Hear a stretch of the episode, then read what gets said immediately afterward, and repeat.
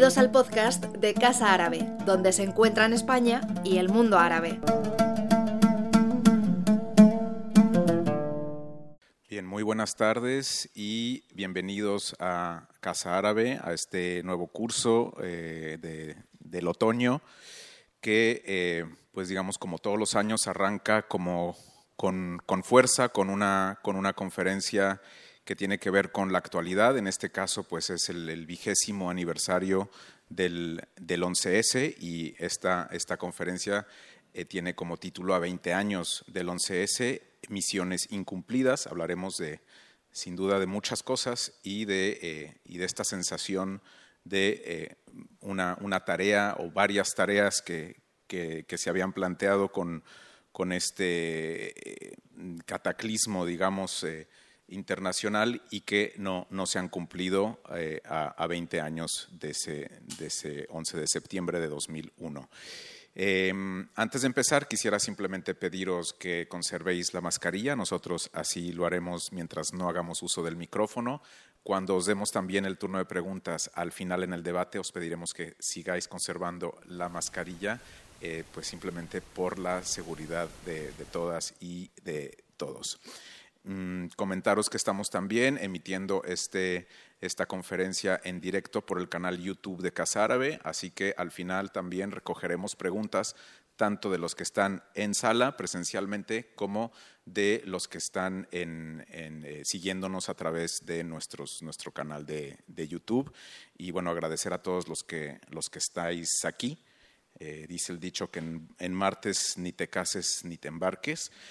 Y pues agradecemos que, hagáis hecho este esfuerzo. Eh, martes también fue ese, ese 11 de septiembre de 2001, eh, con aquel cielo azul eh, que se tiñó de negro en, Manhattan, un, día en el que se le llamó en inglés ese, cielo tan azul y tan claro, severe clear, que significa como una especie de transparencia extrema o severa, eh, algo como bastante eh, ominoso si pensamos en lo, en lo, que sucedió. Esa irrupción eh, del terrorismo en las pantallas de, todo el mundo, en directo, a todo color, con lujo de, detalles. yo creo que es el, el atentado que ha marcado mm, el imaginario de, todos nosotros, incluso si éramos eh, algunos de vosotros quizás muy jóvenes o estabais casi naciendo, pero este, este atentado de las Torres Gemelas y también mm, del Pentágono, eh, se nos olvida siempre ¿no? que, también ah, hubo otro, otro, otro eh, atentado en, en, Washington, implicó un, cambio de paradigma a nivel de la seguridad, a nivel de las guerras asimétricas, creo que es justamente el, el gran ejemplo de de, cómo las guerras han, cambiado, eh, que no son ya entre estados, ¿no? pero también a nivel de la comunicación, a nivel de, la propaganda, de, eh, por supuesto, de los extremismos y eh, de, las armas, ¿no? de, también de los lobos solitarios, de cómo se usan estas armas, también de las alianzas internacionales, cómo se han también hecho y deshecho y de estos actores, nuevos actores no estatales que hay que eh, tomar en cuenta ahora en la, en la, geopolítica, en la geopolítica mundial. Dos décadas han pasado, eh, hemos visto muchas más imágenes de, destrucción eh, de Nueva York a Kabul, de Bagdad a, a, Alepo, a París también, a Estambul, a Trípoli, en fin. de nuevo regresan las cámaras a Kabul, como hemos visto hace escasos días, donde el movimiento eh, Daesh, Estado Islámico, eh, se expande, mientras el talibán o los talibanes retoman eh, o han retomado el, poder aprovechando la retirada de las fuerzas occidentales o de la OTAN. Esta guerra contra el terror, entre comillas, que lanzó el presidente de Estados Unidos en su momento, George W. Bush, así como Mm, las políticas que han seguido sus, sucesores han provocado una multiplicidad de nuevos conflictos eh, sin resolver que desde luego afectan eh, la región que, ocupa a, esta casa, Oriente Medio y, África del Norte, pero incluso más allá hablaremos también de, otras regiones como puede ser el Sahel, el Sahel y eh, desde luego pues Asia Central, que es eh, donde, donde el conflicto afgano está ahora mismo eh, nuevamente incendiando la región. ¿no? los pueblos también se nos olvida que, son finalmente los que más sufren, pensemos en los iraquíes, los afganos, los sirios también, los libios hoy en mismo.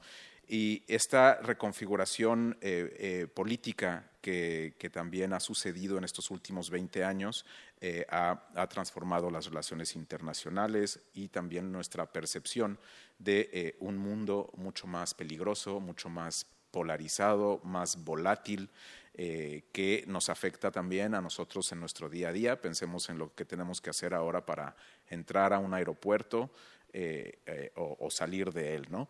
Estamos entonces aquí para analizar este legado del 9-11, del 11S, y también pensar en perspectivas eh, que se puedan vislumbrar a corto y, y mediano plazo para ello hemos convocado a, eh, eh, nuestros eh, amigos y, expertos. Os los voy, a, los voy a presentar. A mi derecha está Jesús de Núñez Villaverde, es codirector del Instituto de Estudios sobre Conflictos y Acción Humanitaria, economista y militar retirado, especialista en temas de seguridad, construcción de la paz, prevención de conflictos, con especial atención al mundo árabo-musulmán. También es profesor en la Universidad Pontificia de eh, Comillas y consultor del Programa de Naciones Unidas del PNUD en el ámbito de construcción de la paz y la prevención de eh, conflictos. Em, Cristina Manzano, eh, en medio, es directora de Es Global, además columnista de El País y del periódico de Cataluña, así como eh, coordinadora editorial de la, revista, de la revista Pensamiento Iberoamericano. Eh, ha sido contertulia del programa Hoy de Iñaki Gabilondo, también en CNN Plus, y su directora general de la Fundación para las Relaciones Internacionales y el Diálogo Exterior, FRIDE, un, un think tank que tenía sede aquí en en Madrid y bueno, se incorporó a, FP em, em, Edición Española, es la antecesora de, de Es Global.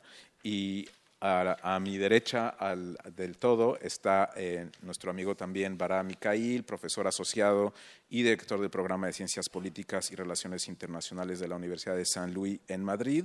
Es el director fundador de Strategia Consulting, una red de expertos centrada en la región de Oriente Medio y África del Norte eh, también fue investigador principal sobre Oriente Medio y África del Norte y cuestiones del agua en el Instituto de Relaciones Internacionales y Estrategia en París y eh, investigador principal sobre eh, cuestiones de Oriente Medio y África del Norte en FRIDE en Madrid.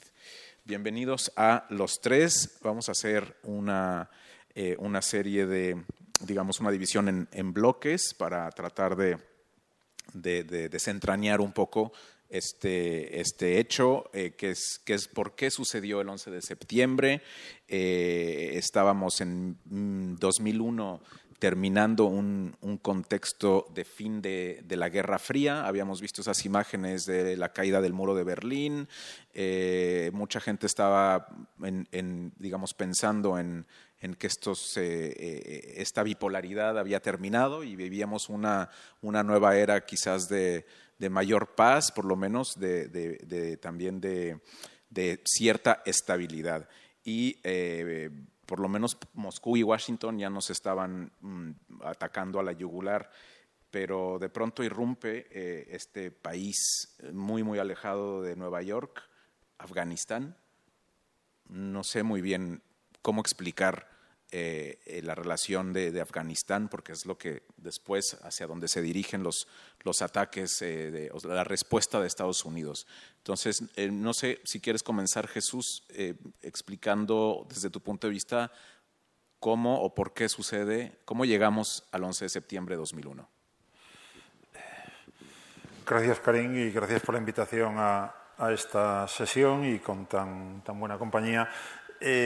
Claro, sin remontarnos a Adán y Eva, porque todo puede llevarnos hacia atrás a otra eh, circunstancia que acabó generando lo que luego vino a continuación, evidentemente lo que podemos tener en cuenta es que efectivamente el 11S no nace de la nada, viene de un proceso eh, que nos puede situar, para no irnos, ya digo, más atrás, en ese 1979, que es el momento en el que la Unión Soviética, en uno de los últimos episodios significativos de la Guerra Fría, eh, acaba tratando de sostener a un gobierno comunista en Kabul, acaba invadiendo y ocupando el país, un proceso que va a durar unos 10 años. Es en ese contexto, con eh, las tropas soviéticas en Afganistán, Afganistán, una casilla del tablero de ajedrez que mm, mm, tanto hoy como sobre todo en aquel momento no tenía ningún valor en sí mismo.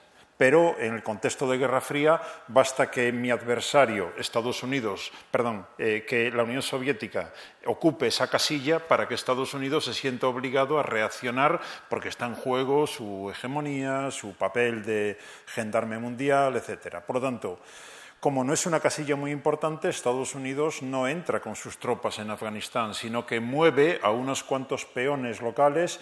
Y nos aprendimos en aquella época, si recordáis una palabra, los mujahidín, que tradujimos libremente como los luchadores por la libertad, eran los que van a morir por el yihad, pero como eran de los nuestros, le pusimos un nombre bonito, atractivo, y ahí empezamos a jugar con fuego pensando que eres lo suficientemente inteligente para dominar ese fuego siempre a tu favor y en contra de tus adversarios, sin darnos cuenta, como ha ocurrido a lo largo del tiempo, de que ese fuego al final te acaba quemando a ti mismo en diferentes ocasiones. Por lo tanto, los mujahidín fueron, en definitiva, eh, una confluencia muy heterogénea de, por un lado, afganos que tratan de eh, eh, actuar contra esa ocupación y de árabes de muy diferentes países jóvenes árabes que abiertamente, no escondidas, no tratando de entrar eh, camuflados por ningún lado, sino con oficinas de reclutamiento en muchos países árabes, se apuntan a lo que entienden como un yihad, como una lucha contra el infiel, en este caso el infiel comunista, y que se apuntan, entre ellos un tal Osama Bin Laden, que como tantos otros se apunta a esa aventura. Tenemos, por lo tanto, ahí el germen de individuos que adquieren experiencia de combate, que han sido instruidos, reclutados, armados y financiados por una confluencia de Pakistán, Estados Unidos y Arabia Saudí principalmente, y que van a ser utilizados como carne de cañón para hacer la vida insoportable a los soviéticos. Y lo consiguen, y en el 89 la Unión Soviética se ve obligada a retirarse de Afganistán, y ahí quedan algunos que vuelven a sus países de origen y van a ser el germen de la creación de grupos yihadistas el grupo combatiente islámico marroquí, el grupo combatiente islámico libio y así tantos otros, otros se desactivan y otros se apuntan a otros escenarios de combate que se van reproduciendo en la zona. Afganistán queda olvidado, si recordamos aquella época en el año 89, ya digo, la casilla de ajedrez no tiene mucho valor, hasta que en el contexto de los primeros años 90 se empieza a pensar que Afganistán puede ser un buen territorio de tránsito para sacar el petróleo y el gas de las zonas del Asia Central hacia Pakistán, digamos uno de los nuestros, para no tener que pasar por Irán, para no tener que depender más de Rusia, y por lo tanto se pone en juego otra vez la misma eh, eh, dinámica, en este caso con una nueva palabra, los talibán, los estudiantes de la religión, fundamentalmente jóvenes afganos, que eh, habían, se habían encontrado acomodo al otro lado de la frontera, básicamente en Pakistán, y que vuelven a ser encuadrados, instruidos, financiados y armados por Pakistán en primera instancia y con Washington detrás. Claro, ahí vamos a tener ya un régimen talibán que en el año 96 se instaura y un tal Osama Bin Laden, por no detenerme mucho en detalle, que había sido expulsado de Arabia Saudí y se va a Sudán y que desde Sudán eh, la administración Clinton hace unos cuantos bombardeos que le da a entender al régimen sudanés que ese individuo eh, hay que deshacerse de él y por lo tanto tenemos a Osama Bin Laden que vuelve al escenario original a Afganistán, donde los talibán lo acogen y hay una alianza clara. Incluso recordaréis, Osama Bin Laden se casa con una de las hijas del mulá Omar. En fin, todo encaja para tener allí una alianza que constituye, en definitiva, lo que luego conocemos ya como Al-Qaeda, que en el año 93 hace su presentación en sociedad poniendo 200 kilos de explosivo en un parking de una de las Torres Gemelas, por lo tanto, mucho antes del año 2001. Eh, bueno, pues esa, es esa Al-Qaeda la que van tomando capacidad para ir generando franquicias en diferentes lugares y la que, en una jugada desde mi punto de vista maestra de Osama Bin Laden, acaba empantanando a Estados Unidos con la invasión y ocupación que se produce en octubre del año 2001, apenas tres semanas después de los atentados del 11 de septiembre. Osama Bin Laden es el que con ese golpe contra las Torres Gemelas y el Pentágono acaba provocando una sobrereacción estadounidense que lleva a una invasión militar en masa y ya te tengo aquí. Ya estás en un territorio que yo conozco mejor que tú, invasor, y lo vas a pasar muy mal. Porque dentro de la planificación de un Osama Bin Laden está el conseguir que definitivamente desaparezca la presencia occidental, empezando por Estados Unidos, en territorios de ese mundo árabe-musulmán que ellos quieren dominar con arreglo a su visión. Creo que, por lo tanto, eso explica en cierta medida, y faltan otros datos seguro, explica en cierta medida el contexto con el que se llega al, al 11 de septiembre.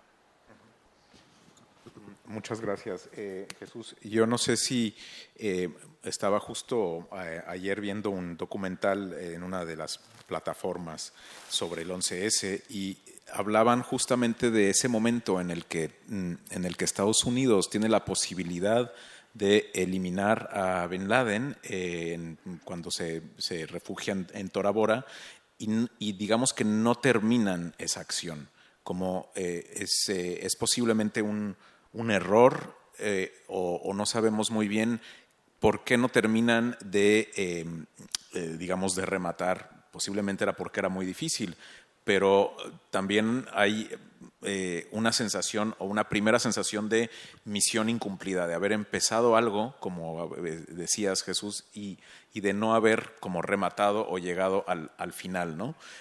yo no sé, para, para ti habló Jesús ahora de, de, digamos, la participación de eh, varios de estos mm, eh, árabes. Eh, desde luego hablaremos de, por algo también nos interesa aquí intentar desenmarañar por qué Afganistán y los países árabes y el mundo árabe están vinculados de alguna forma, ¿no? más allá de, de, Ben Laden. Pero no sé si, si para ti el 11S tiene otra lectura de, de la que nos ha, eh, eh, digamos, ofrecido Jesús. Muchas gracias, Karim. No sé si se me oye. Sí, muchas gracias. Buenas tardes a todos. Eh, gracias por la invitación.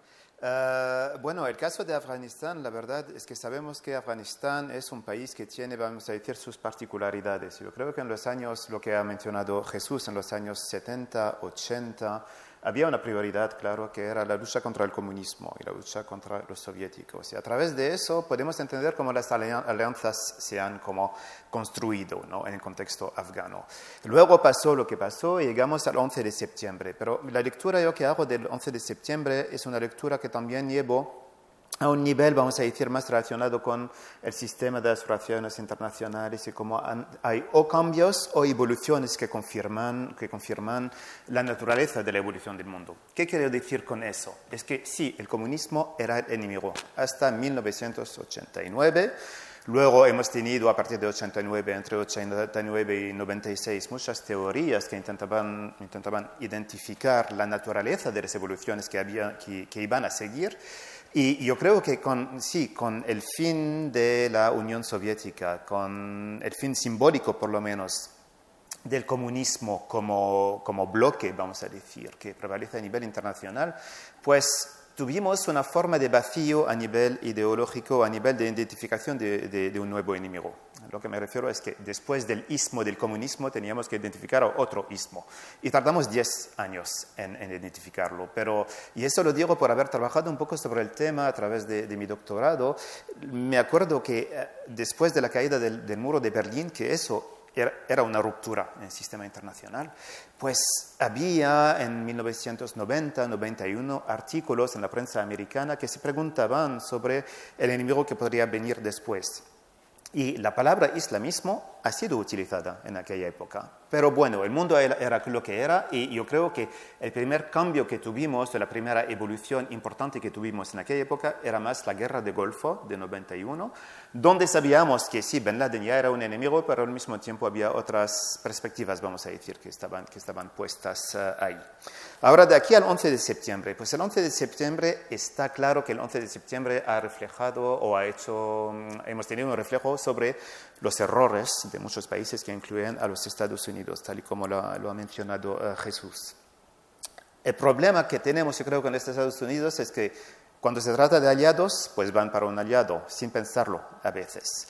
Eh, pasó con, pasó con los islamistas y los combatientes que había en Afganistán en los 80 luego se puso Ben Laden como, vamos a decir, uh, como antiamericano hasta la locura y antialiado de los Estados Unidos y así le quitaron la nacionalidad saudí y, todas estas evoluciones que, que conocemos. Pero con el 11 de septiembre yo creo que bueno, no opino, o desde mi punto de vista, el 11 de septiembre, tampoco ha cambiado la ecuación que teníamos en aquella época. Yo creo que el último cambio, hay cambios que están pasando ahora y seguro que lo, que lo hablaremos más, más adelante cuando hablamos de la situación actual en el mundo, pero en aquella época yo creo que el 11 de septiembre ha sido más una confirmación de la tendencia del mundo que otra cosa. No hemos tenido una ruptura. Me refiero al hecho de que los Estados Unidos habían tenido 10 años para constituir sus fuerzas o para aparecer como la única opción que había para aquellos que tenían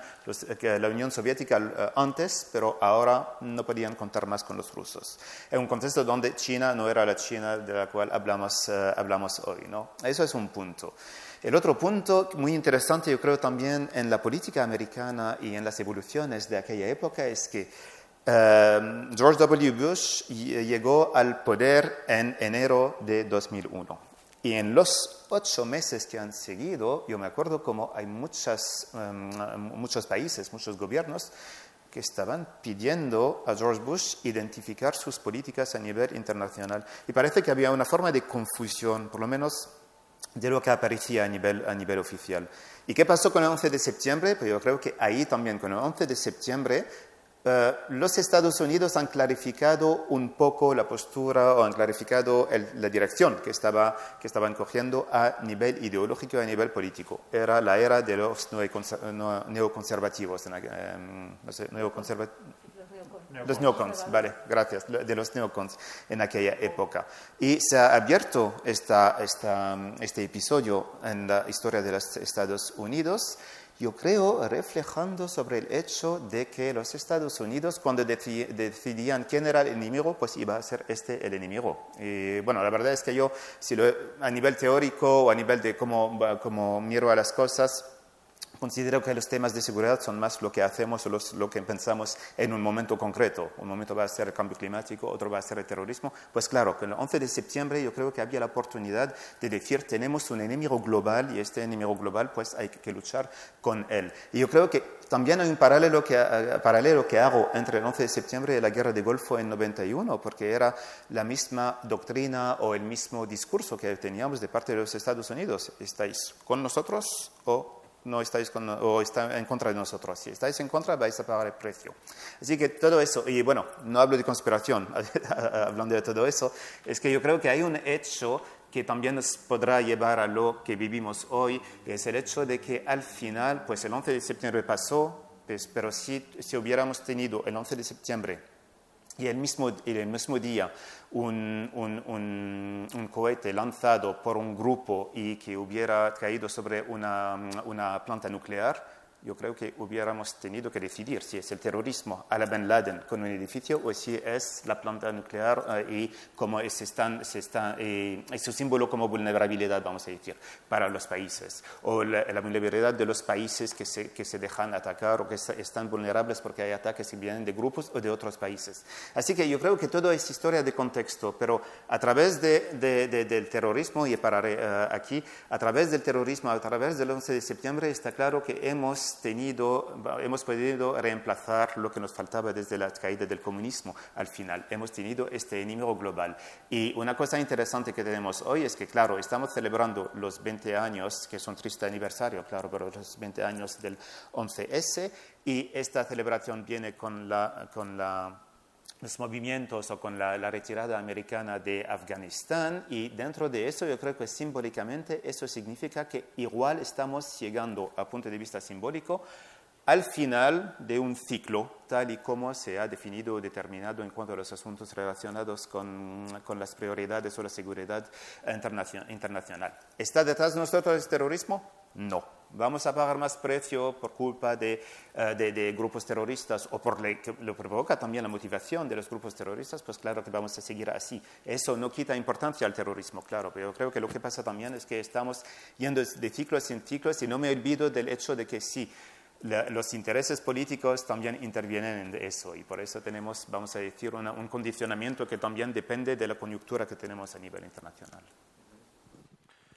Eh, muchas gracias, eh, mm, Antes de pasar al siguiente bloque, eh, quisiera, Cristina, igual, eh, aprovechando estas dos primeras intervenciones, igual sí, em, plantear un par de cosas y quizás me ayudes a sintetizar un poco este, este como fin de la era bipolar, que eh, em, para muchos representaba ese triunfo de, del, eh, modelo de Estados Unidos, eh, capitalista, liberal, el famoso fin de la historia de, ¿no? de anunciado por Fukuyama, y, como esto realmente es como un balde de agua fría, ¿no? Para mucha gente que estaba bailando en las discotecas y en, Nueva York con una pujanza económica eh, sin realmente pensar en, el resto del mundo. Entonces, yo no sé cómo lo, eh, eh, digamos, dónde estabas en el momento, cómo, cómo también se vive esto desde aquí en España. no sé si puedes ayudarme un poquito aquí a, sintetizar. También es agradecer la, invitación a Karim y a Casa Árabe para estar aquí escuchándoos y, y comentando. Em, y si quiero añadir un par de, contrastes con o, de, opiniones un poco diferentes con respecto a lo que han dicho tanto Jesús como, como Vara. Em, yo creo que parte de lo que ocurrió tiene mucho que ver con ese, con ese fin de la historia, eh, con, esa, con ese sentimiento de euforia que duró muchos años ¿no? a raíz del fin de la Guerra Fría y de la caída del muro de Berlín. Yo a veces eh, cuando doy charlas simplifico mucho y digo que la sensación es de que habían, habían ganado los buenos, ¿no? esa era la sensación y por tanto eh, efectivamente podíamos olvidarnos de todo lo demás y, dices, ¿dónde estabas? ¿Cómo eras? Ahora, te contestaré a esa pregunta, pero em, esa sensación efectivamente no solo fue en Estados Unidos, sino también en Europa. Y no olvidemos que ese proceso llevó al, mayor movimiento de ampliación de la Unión Europea de la historia, ¿no? que se materializó al final en 2004, ya después del, del 11 de septiembre. Pero esa sensación de que realmente ese sistema capitalista, democracia liberal, etcétera, había triunfado, yo creo que a lo que llevó es una profunda arrogancia Estados Unidos ya venía con la arrogancia puesta, eh, forma parte de su ADN en, los últimos siglos, ¿no? casi desde su, formación. Pero yo creo que esa arrogancia le impidió ver muchas de las señales que ya estaban ahí. Y de hecho, una de las cosas que se ha puesto más de manifiesto en todo este tiempo son los tremendos fallos de inteligencia que llevaron a no mm, querer reaccionar.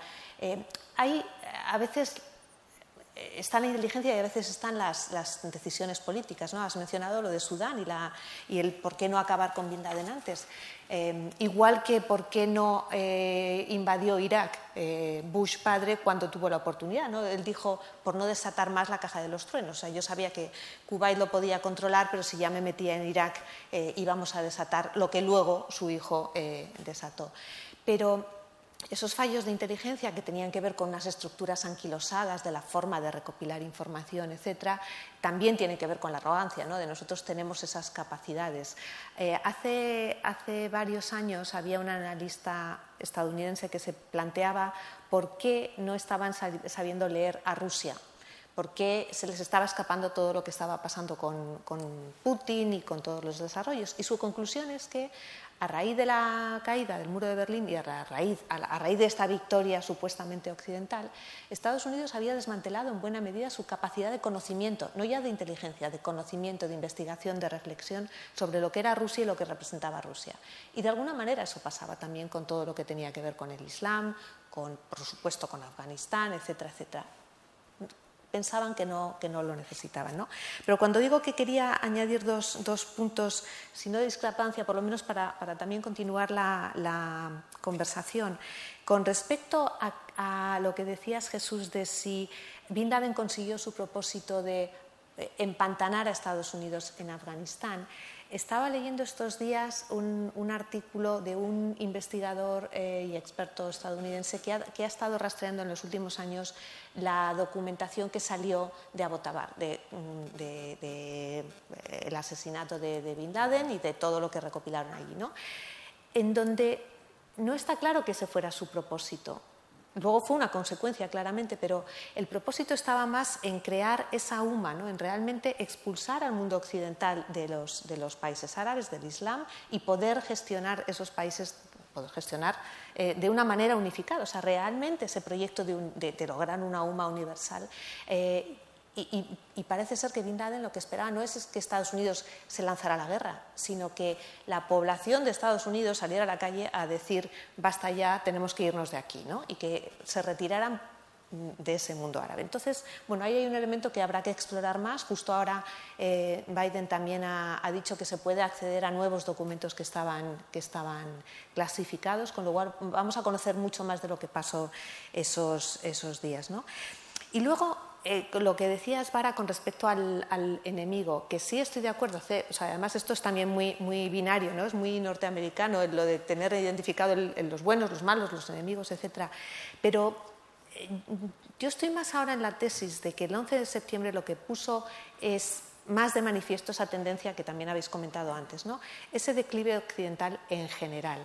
Eh, y que ahora estamos viendo ya claramente con, los acontecimientos, ese retorno de la, historia. Porque de hecho hubo un primer momento de, todos en bloque, que fue el permitir la, invasión de Afganistán y la misión de la OTAN, etcétera, etcétera, pero luego ya enseguida empezamos a ver fisuras y cuando Estados Unidos invade, eh, Irak, ya ahí los propios aliados occidentales empiezan a mostrar reticencias. Y, ese declive o es, declive no es la palabra, ¿no? pero esa deriva del orden occidental, tal como lo conocíamos, también tiene su rebote en el orden multilateral, porque ese, ya desprecio absoluto de lo que diga Naciones Unidas, ese desprecio por el derecho internacional que muestra Estados Unidos, claro, es una muestra más de incoherencia e hipocresía, de estoy rompiendo las normas que yo mismo eh, eh, puse, eh, ayudé a poner para, tener un, un, orden global. ¿no? Con lo cual creo que forma parte de esa división. O sea que sí, buscamos un enemigo, pero al mismo tiempo nosotros también nos vamos fragmentando en, el, proceso. Yo el 11 de septiembre estaba eh, comiendo, tenía una reunión de trabajo, estaba en la comida y me llamaron para decirme lo que estaba pasando. No tenía acceso a la, tele en ese momento, eh, pero enseguida nos fuimos todos a tratar de ver qué, qué ocurría. ¿no?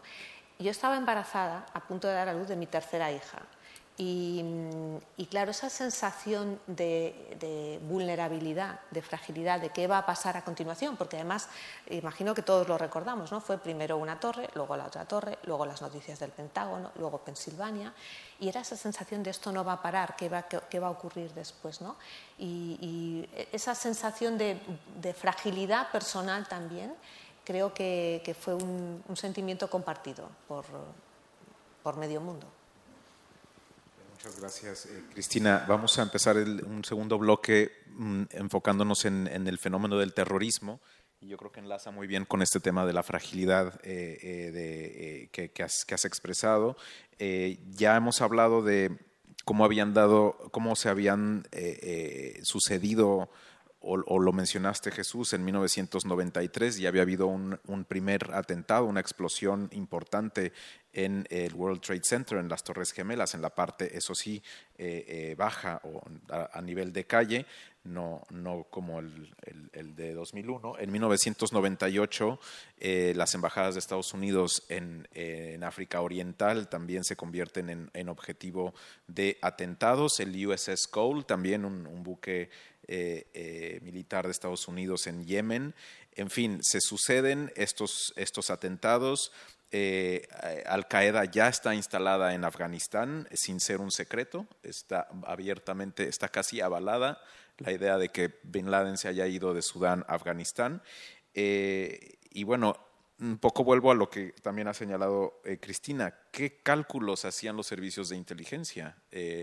No, no, no sé, digo, he estado también leyendo que eh, las propias agencias por temas políticos y casi personales y demás, en muchas ocasiones no cooperan entre ellas. y este es justamente mm, en esas brechas que es donde se pueden colar ¿no? los, los mm, sin número de errores, pero el éxito de crear un monstruo de mil cabezas, de, de esas franquicias ¿no? que, has, que has mencionado también, eh, eh, Jesús, no sé, este terrorismo en auge, ¿cómo, cómo, cómo analizáis ese fenómeno?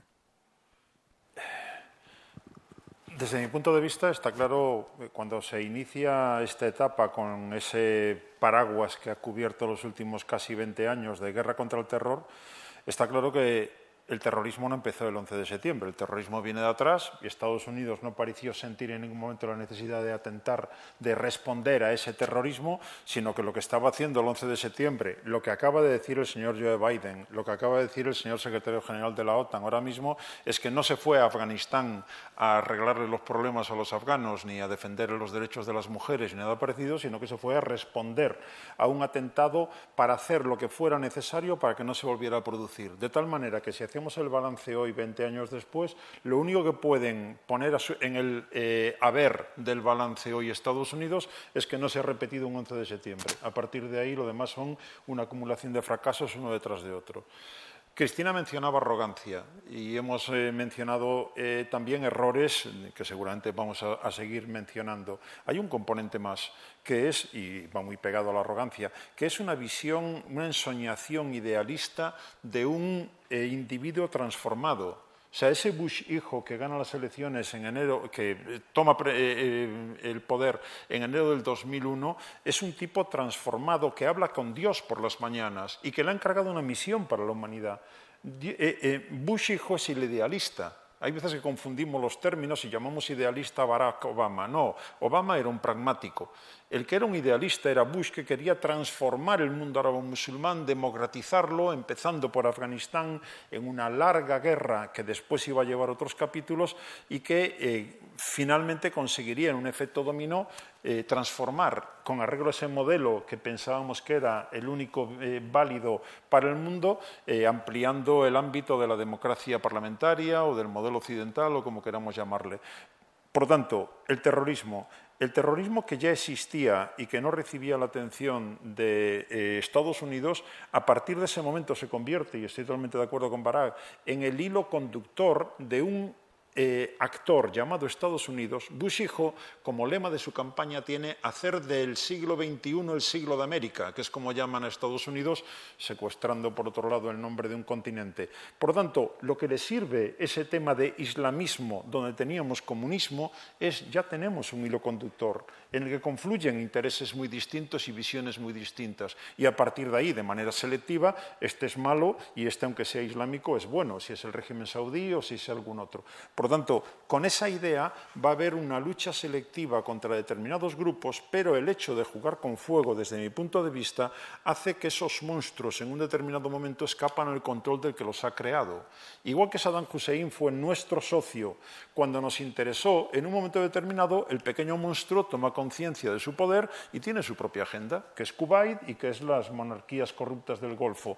Y se nos escapa y por lo tanto hay que echarlo abajo en algún momento. Pues lo mismo ocurre con los mujahidín, lo mismo ocurre con los talibán más tarde, de tal forma que los talibán, que fueron nuestros aliados, ahora los demonizamos y son malos. Y ahora, a partir de ahora, estamos otra vez en un ejercicio de limpieza de la cara de los talibán, no son tan malos, talibán 2.0, y los malos, malos, malos son los de Wilayat Khorasan, que es eh, la filial de Daesh en Afganistán. Es el mismo juego.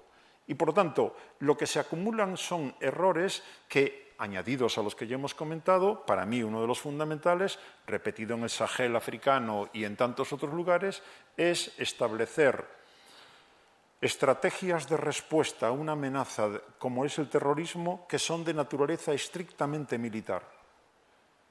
Y si sabemos claramente que el terrorismo no se termina, no hay solución contra la amenaza del terrorismo por vía militar, pues si tú lo que haces es empeñarte solamente en activar mecanismos militares, por muy bien que lo hagan, no pueden, hacer, no pueden resolver el problema que representa el terrorismo. Si no contemplas el componente social, político, económico, cultural, histórico, etcétera, pues ya digo, cuando uno ha tenido la experiencia de estar en Afganistán y ver que se hablara de lo que se hablara, nos contaran lo que nos contaran, visitáramos el lugar de del país que visitáramos todo se veía a través del cristal militar, pues tú sabes que la educación tiene su propia dinámica, tú sabes que el tema de los derechos humanos tiene su propia dinámica. Si todo se hace a través del tema militar, lo único que puedes hacer en el mejor de los casos, y es el reflejo de estos 20 años, en el mejor de los casos es ganar algo de tiempo eliminas a Bin Laden, pero el monstruo ya está creado, eliminas a Abu Bakr al-Baghdadi, pero Daesh ya está creado, y así uno detrás de otro puedes ganar algo de tiempo hasta que se recompone el grupo eh, y vuelve otra vez a plantear la amenaza. Por lo tanto, hoy la amenaza del terrorismo no es menor de la que había, tampoco es mayor. Eh, ha habido un gran sobredimensionamiento de la amenaza del terrorismo como amenaza. Y lo que creo que corrige Obama en parte lo formula, pero no lo llega a llevar a la práctica, y en esa misma línea entra Trump y en esa misma línea entra Biden, es a ver si conseguimos salirnos del pantano en el que nos ha metido Bush hijo, en un sitio donde no tenemos intereses vitales en juego, porque hay una tal Rusia y una tal China que sí que nos plantean desafíos que afectan a los intereses vitales de un hegemón mundial. Y por lo tanto, en lo que estamos ahora, y ahí podemos debatir casi sin acabar, eh, en ningún momento es, yo creo que en lo que estamos no es en el fin de Estados Unidos como hegemón, estamos en una reconfiguración estadounidense para poder mantener su hegemonía atendiendo a aquellos actores que más problemas le pueden crear, que no son Al-Qaeda, que no son Daesh, son China y Rusia, fundamentalmente. Creo que por ahí podemos entender un poco más lo que ha ocurrido y en estas últimas semanas también. Volviendo al, fenómeno del terrorismo, eh, hay quien lo define como eh, una forma de violencia extrema que busca obtener resultados o efectos políticos. Y eh, en muchos de estos casos se ha cumplido. Em, no sé, Bara, tú qué lectura tienes del fenómeno terrorista y cómo se ha em, digamos, fortalecido en los últimos 20 años o perfeccionado posiblemente, ¿no? Porque desde luego que el fenómeno ha evolucionado mucho eh, desde digamos, sus primeras manifestaciones y por supuesto que existen además manifestaciones más pequeñas del terrorismo, pero estamos ya hablando de un terrorismo de escala global. ¿no? Bueno, sí, para empezar, yo creo que bueno, el terrorismo no es nada reciente, por, ejemplo, eh, por supuesto, no, nació con el 11S, sino que es un fenómeno que ha prevalecido a, a, nivel de la historia en general. Me refiero que desde el principio, cuando hemos tenido, cuando cualquier entidad eh, política, institucional ha tenido rebeldes que estaban luchando en contra de ella, eran los terroristas. Y lo que sabemos y lo que podemos todavía ver hoy es que, claro, hablamos de Al-Qaeda o de, del Estado Islámico, bueno, decimos formaciones terroristas. Además, tenemos resoluciones de la ONU que indican claramente que no son no son grupos muy recomendables, sino que son grupos que de hecho no podemos aceptar como grupos, vamos a decir, legítimos a la hora de querer seguridad, de querer, vamos a decir, componer con gente con quien se puede hablar. Pero al mismo tiempo, ¿qué decimos a la gente que está sin formar parte del Estado Islámico o de, la Al-Qaeda, pero que que entienden a la postura de Al-Qaeda o de ISIS, o que igual quieren apoyar o por lo menos tener como un apoyo moral hacia estas organizaciones. No van a decir somos terroristas, vamos a decir somos resistentes, vamos a decir. Y eso es un dilema de, de siempre cuando lo sabemos bien a través, por ejemplo, de un ejemplo como la Segunda Guerra Mundial y los que lucharon contra los nazis desde Francia, por ejemplo, pues eran, no eran en el, en el, buen bando desde el punto de vista institucional, desde el punto de vista de los nazis o de sus aliados en Francia a nivel gubernamental, pero ellos sí se sabían o se creían en el buen sentido. Es con la historia que hemos cambiado la lectura que tenemos de esto, este fenómeno. Así es que eso es un poco, complica un poco el tema. ¿Por qué? Porque al mismo tiempo eh, no tenemos una definición exacta de terrorismo, tenemos categorías. Ahora, si miramos a la lista de las organizaciones terroristas a nivel europeo, pues tenemos identificados a unos grupos que consideramos que hay que castigarlos y hay que, hay que tomar medidas eh, en contra de ellos. Pero esta lista no se parece en todo a lo que tenemos en los Estados Unidos, donde, donde yo creo que es en el año 77 o 79 que empezaron los Estados Unidos con una lista de organizaciones extranjeras terroristas, pues esta lista evoluciona de año en año hay unos que entran, unos que salen, vamos a decir, es una lista flexible, pero al mismo tiempo la tendencia que hemos tenido a partir de 2001 es que la mayoría de las organizaciones que han puesto en esta lista han sido organizaciones islamistas, islamistas en la denominación o islamistas en la actuación, y para variar un poco, para decir, tampoco estamos solo en contra de los que se parecen a Ben Laden o que se parecen a Al-Qaeda, también pusieron unos, eh, unos movimientos violentos izquierdistas o unos movimientos palestinos laicos, pero al mismo tiempo están, eh, que, están en la lucha, eh, que están en una lucha violenta. Lo que quiero decir con eso es que, claro, que si queremos hablar de categoría de terrorismo, pues hay muchos criterios. Y eso me lleva a otro punto que es el hecho de que con el 11 de septiembre hay países que se han despertado diciendo, pues cuando lo miramos, tampoco tenemos leyes contra el terrorismo. Tenemos leyes penales, tenemos, leyes criminales, pero un, país como Australia, por ejemplo, no tenía nada contra el terrorismo. El 11 de septiembre ha sido una oportunidad también para decir, pues vamos a desarrollar estas medidas, estos instrumentos que nos van a permitir también tratar con este tema y también crear leyes de excepción, que también eso yo creo que es algo que ha venido de manera muy fácil con el 11 de septiembre. Vivimos en un estado de excepción constante. Uh, había estados de excepción antes. Un, un, un, ejemplo que siempre doy a mis estudiantes es el caso de Francia. En realidad, desde el año 1995, Francia vive en estado de excepción, porque hay una legislación que se puede activar en caso de ataque o en caso de vulnerabilidad a nivel de seguridad. Pero con el 11 de septiembre hemos sistematizado esta práctica. Yo creo que lo que mencionabas en la introducción, Karim, en cuanto al hecho de que cuando viajamos ahora, pues no viajamos como era antes. Lo que creo que Amin Malouf decía también aquí, el hecho de que pues ahora dejamos nuestros zapatos y pasamos pa, antes de embarcar el avión y lo decimos sin decir nada. Pues todo eso es una realidad que tampoco era tan fácil, vamos a decir, ponerlo antes del 11 de septiembre. Así que todo eso también tiene su importancia. Por último, uh, yo tengo, ¿cómo decir? Tengo todas mis reservas hacia el gobierno chino, pero que hay que decir que una cosa muy interesante que hay en China es la ley sobre el terrorismo que han desarrollado en 2015.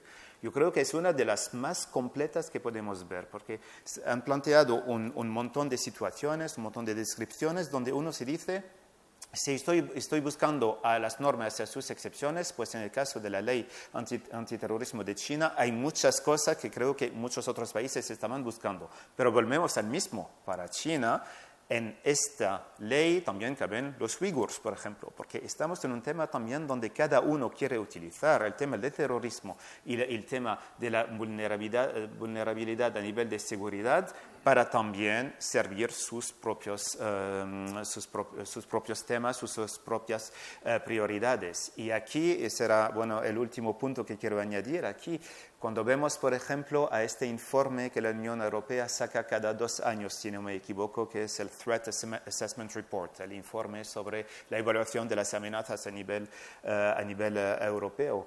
Pues lo que a mí me llama la atención es que al final hablan mucho de terrorismo, hablan mucho de radicalismo, pero desde este punto de vista institucional y muy rígido, acaban también acaban también los grupos que están como grupos de activistas o grupos que, que quieren defender, que vamos a decir que quieren, por ejemplo, que van a, a lanzar una botella de leche contra, un, contra una furgoneta que pertenece al, gobi al, gobierno, porque es una manera de, vamos a decir, de expresar este enfado que, que tienen, pues eso, estos informes ponen también ahora estas situaciones dentro de las cosas que hay que seguir de, de, desde cerca por si acaso eso se convertiría en un nuevo tema de radicalismo que podría llevar a terrorismo. Yo creo que aquí tenemos un problema también, es que estamos exagerando a todo y estamos también utilizando situaciones que pueden ser situaciones de expresión legítima a nivel ciudadano para decir, ojo, igual aquí también hay una cosa que no podemos aceptar porque podríamos volver a una situación mucho más complicada, mucho más peligrosa, donde el riesgo sería para el gobierno. Pues claro que hay un riesgo para el gobierno, pero en cambio el problema, y aquí no hablo de China, sino hablo de también los gobiernos europeos occidentales en general, es que bajo esta amenaza constante, pues lo que estamos haciendo es que estamos como copiando o, vamos a decir, más que copiando, estamos permitiendo al aparato judicial que tenemos sobre el terrorismo, pues inspirar un poco las prácticas que tenemos a la hora de actuar en la calle. Decimos, hay un riesgo terrorista y por eso tenemos que contener o tenemos que controlar todos estos movimientos que, que hay. Yo creo que el problema que tenemos con eso es que está claro que con el 11 de septiembre también se ha cambiado un poco, vamos a decir, la ecuación a la hora de saber cuál es la prioridad, la libertad o la la, libertad de expresión o la libertad de movimiento o la seguridad. Y lo que de verdad a mí me da un poco, bueno, no de miedo, pero porque las generaciones cambian, pero me acuerdo hace unos años esta pregunta que hacías, Karim, ¿Qué hacíamos el 11 de septiembre? Pues claro, yo estaba pues, estudiante en relaciones internacionales, estaba en mi despacho trabajando y me he enterado de eso, he ido a ver la tele. Era un gran momento, vamos a decir, con toda la emoción, con todo el choque que hemos tenido. Pero hace unos años, pues eso, yo estaba diciendo a mis estudiantes, pues todo el mundo se recuerda de lo que estaba haciendo el 11 de septiembre. Pues no, como lo has mencionado, no, cuando tenían tres años no saben lo que estaban haciendo, claro. Pero a pesar de eso, era un momento fundamental y lo que llama mi atención es que la generación justo antes, la generación que todavía dice, pues me acuerdo de lo que estaba haciendo a pesar de ser un niño o una niña, pues esta generación todavía decía, pues al final yo prefiero mi libertad a cualquier otra cosa. Que me digas que el gobierno está mirando a mi teléfono en este momento, eso no me pone cómodo. La generación de ahora ha cambiado ya. Dicen, yo no tengo nada que esconder, así que vengan a ver. Pero no lo veo como, una, no lo veo como una señal positiva a nivel de evoluciones democráticas um, tampoco. Y con, con, eso yo creo que lamentablemente con el 11 de septiembre también y con también la, importancia de las emociones que, que vienen a nivel, a nivel del ciudadano, de, a nivel del ser humano de manera, manera general, Twitter, Facebook, la influencia que tienen, pues con eso lamentablemente yo creo que el sentido democrático que se portaba mucho mejor antes, yo creo que se ha debilitado un poco, no por culpa de los ciudadanos, sino también porque los gobiernos, muchos gobiernos por lo menos, han, eh, supieron cómo aprovecharse de este momento. evidentemente, sin idealizar ningún tiempo pasado que no fue mejor, eh, sin idealizar ningún tiempo pasado, es obvio desde mi punto de vista que para sociedades democráticas ese delicadísimo equilibrio entre seguridad y libertad, que demos el máximo de seguridad y queremos el máximo de libertad. Pero es muy fácil, bajo el impacto de un 11 de septiembre y de Barcelona y de Niza y de Berlín y de tantos otros, en sociedades occidentales, europeas más concretamente, jugar a favor de voy a recortar tu libertad porque te voy a dar más seguridad. De tal manera que yo creo que estamos sufriendo, como un efecto más de estos 20 años, un claro recorte del marco de derechos y libertades que nos define como sociedades democráticas. Es una derrota frente al terrorismo el que estemos eh, quitándonos los zapatos eh, para pasar ese arco y tantas otras cosas. Por lo tanto, pero no es algo, no es un efecto colateral, es un efecto buscado porque a todo gobierno del color político que sea le interesa muy mucho poder entrar en nuestra privacidad. Y creo que efectivamente, como señalaba Barak eh, ahora mismo, eh, no sé si es las nuevas generaciones, yo diría en general, nos hemos hecho la idea de que eh, no pasa nada cuando entregamos nuestros datos gratuitamente a no sé quién o cuando permitimos que haya cámaras en cualquier sitio o, tantas otras cosas. Y creo que efectivamente desde ese punto de vista, sin idealizar lo de que antes vivíamos en una democracia paradisíaca, lo de ahora claramente supone recortes y supone ir a peor, desde mi punto de vista. Pues eh, preparándome para ir a clase y obviamente interrumpiendo todo para ver aquellas imágenes porque el impacto es inmediato. O sea, no hay, no hay nada que hayamos. Recordad que lo anterior que habíamos visto en televisión era imágenes con la pantalla en negro y rayitas en verde que iban para uno y para otro que nos decían que eran misiles en la eh, guerra del 91, en la Segunda Guerra del Golfo. Es lo primero que vimos de una guerra en directo, digamos. Pero de aquello pantalla negra con rayitas verdes que iban para aquí y para allá a lo del 11S es un cambio totalmente espectacular. Y por lo tanto, bajo ese impacto durante mucho tiempo, entendiendo, y me sumo a lo que decía Cristina, vulnerabilidad. O sea, esto cuando para y qué defensa tenemos frente a eso. Eh, Cristina, eh, si quieres hacernos una reflexión sobre este bloque de, sobre terrorismo. Pues voy a apuntar algunos aspectos que se han, eh, se han mencionado o no. Eh, no nos va a dar tiempo para seguir profundizando mucho, pero creo que también son algunas consecuencias eh, de todo este proceso. ¿no? El primero es siempre recordar que el mayor número de víctimas del terrorismo islamista son musulmanes. Y esto parece que se nos sigue eh, olvidando continuamente. ¿no? Sí, el 11 de septiembre fue brutal, 3.000 personas, todo lo que queramos, en directo. Pero el goteo que ha habido desde entonces, una de las consecuencias precisamente em, de ese terrorismo de Al-Qaeda ha sido sí, generar franquicias, a veces buscadas, a veces no buscadas por el propio Al-Qaeda. Eh, ha sido dar a la, aparición y, consolidación durante un tiempo de Daesh, etcétera, etcétera. Pero también ha, ha sido abrir esa caja de Pandora de las rivalidades entre las diferentes facciones musulmanas. Entonces, eso es lo primero, ¿quiénes, quiénes han sido las víctimas? Luego también la cuestión... Em, de alguna manera de la desideologización del terrorismo, eh, porque sí, en, principio tiene unos objetivos, yo recordaba esto de la UMA ahora mismo, ¿no?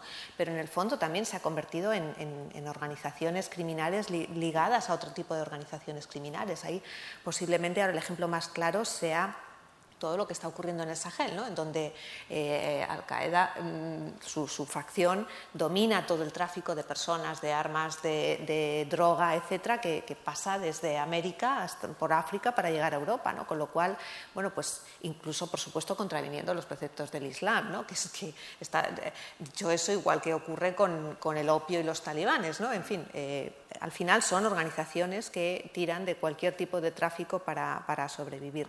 Pero también, aparte la desideologización, la domesticación de alguna manera. Y hemos visto la, evolución de las, de las fórmulas. A ver, lo del, lo del, 11 de septiembre fue tan impactante porque ¿cómo se te va a ocurrir que nadie va a, entrenar a unos pilotos? Por, supuesto, por cierto, no hemos hablado de, de qué tipo de gente hizo los ataques, ¿no? de, esta clase media. Eh, no, eran, no eran jóvenes desesperados, era una clase media formada la que, la que pensó y la que llevó a cabo los, los ataques.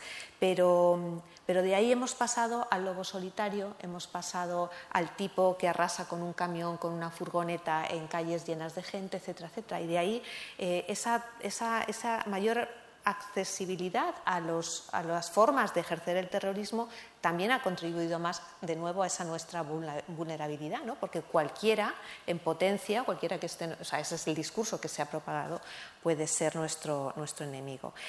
Y luego un, último elemento más geopolítico, pero también ligado a lo que estabais hablando ahora de las libertades, que coincido totalmente, y es que en un momento dado parecía que de los pocos puntos que podíamos tener en común con Rusia para una vez que ya hemos, hemos hecho este, esta evolución, ¿no? Eh, fin de la Guerra Fría, parece que Rusia puede estar mm, ahí alrededor, pero eh, pues, pues con las intervenciones en, Kosovo, con, con eh, la ampliación de la OTAN, etcétera, nos volvemos a separar, Rusia se siente humillada. Cuando exploramos los puntos en donde creemos que podemos coincidir, uno de ellos es el cambio climático, siempre, y otro, más que coincidir, cooperar, y otro ha sido la lucha contra el terror, terrorismo. Pero incluso Rusia está buscando, porque Rusia también ha sido golpeada por el terrorismo islamista muy fuertemente, ¿no? que también a veces eso se nos, se nos olvida.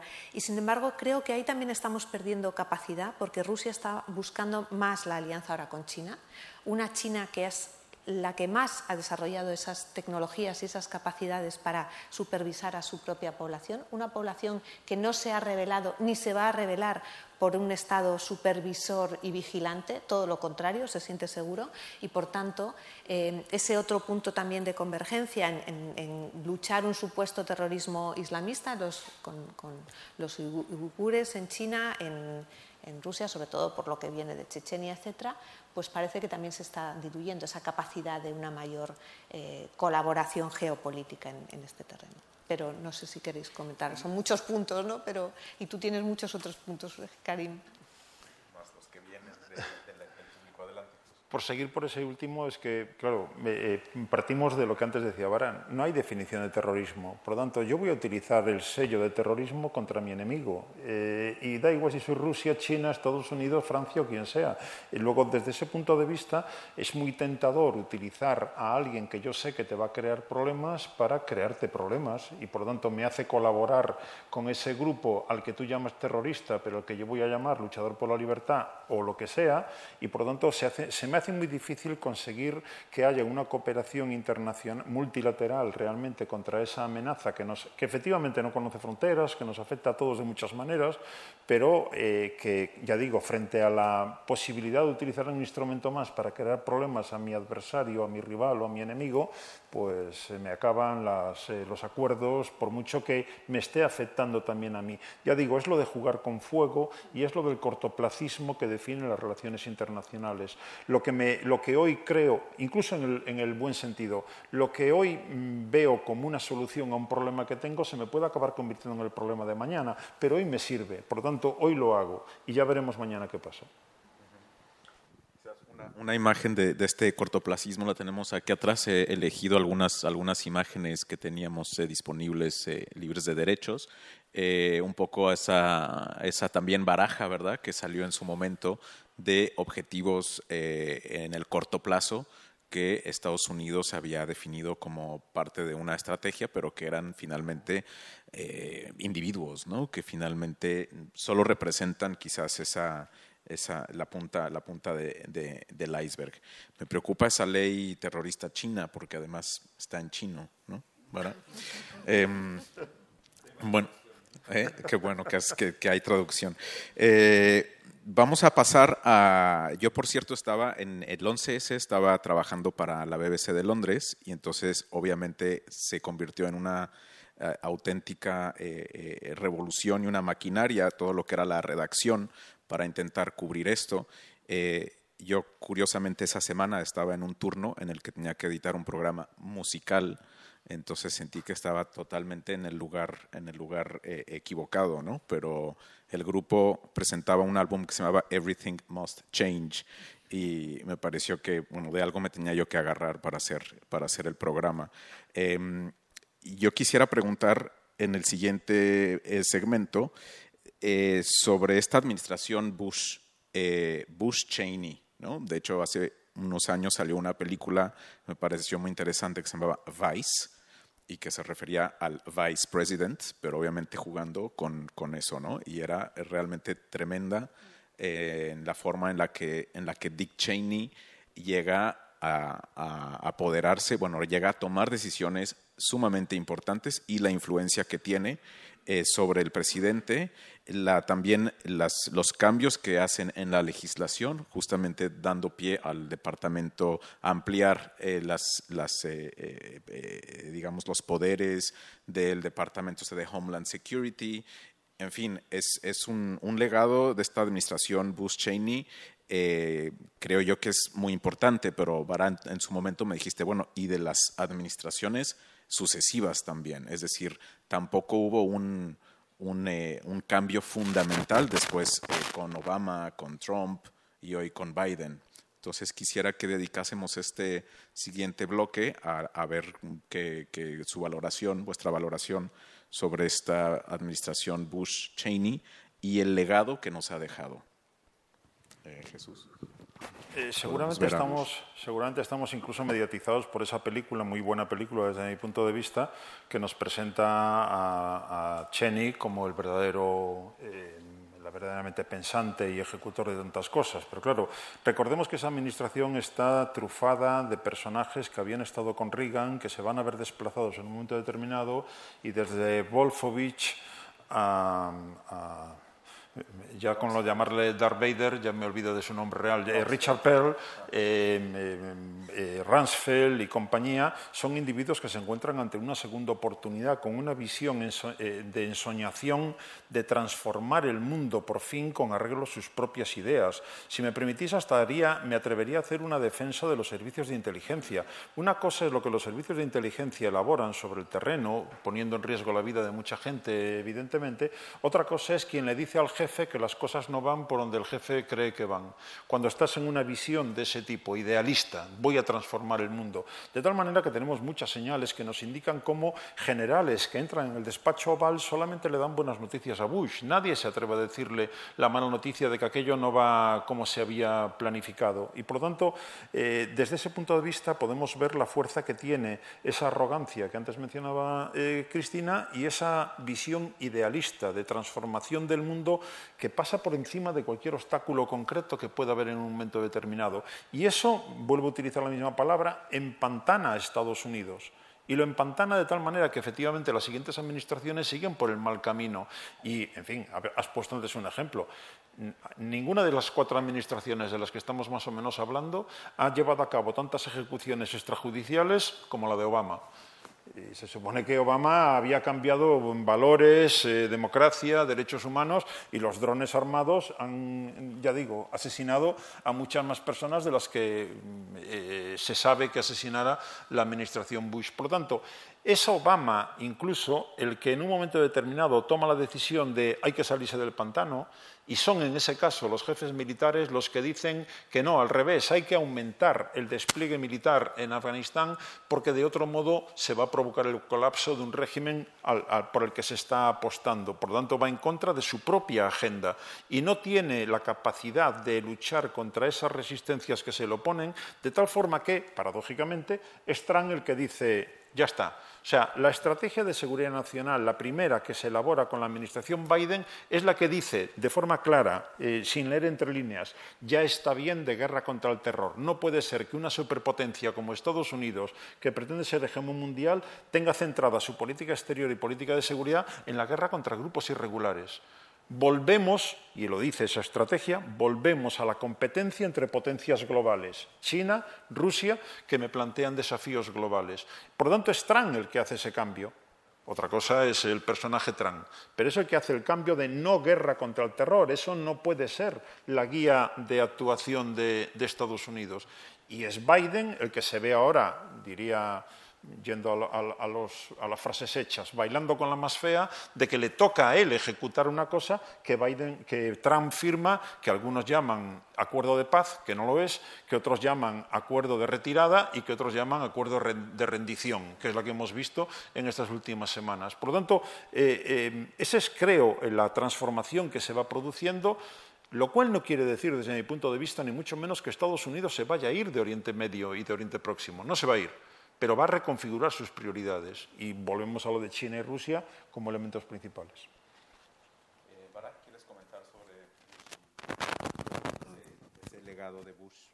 Sí, sí. sus sucesores. Sí, se podrían decir muchas cosas, porque nos acordamos también de cómo George Bush había entrado en la historia como no, no, el más hábil, vamos a decir, de los presidentes, ni a nivel de sus políticas, ni a nivel personal. ¿no? Hubo unos chistes, unas situaciones donde se veía su peculiaridad, vamos a decir.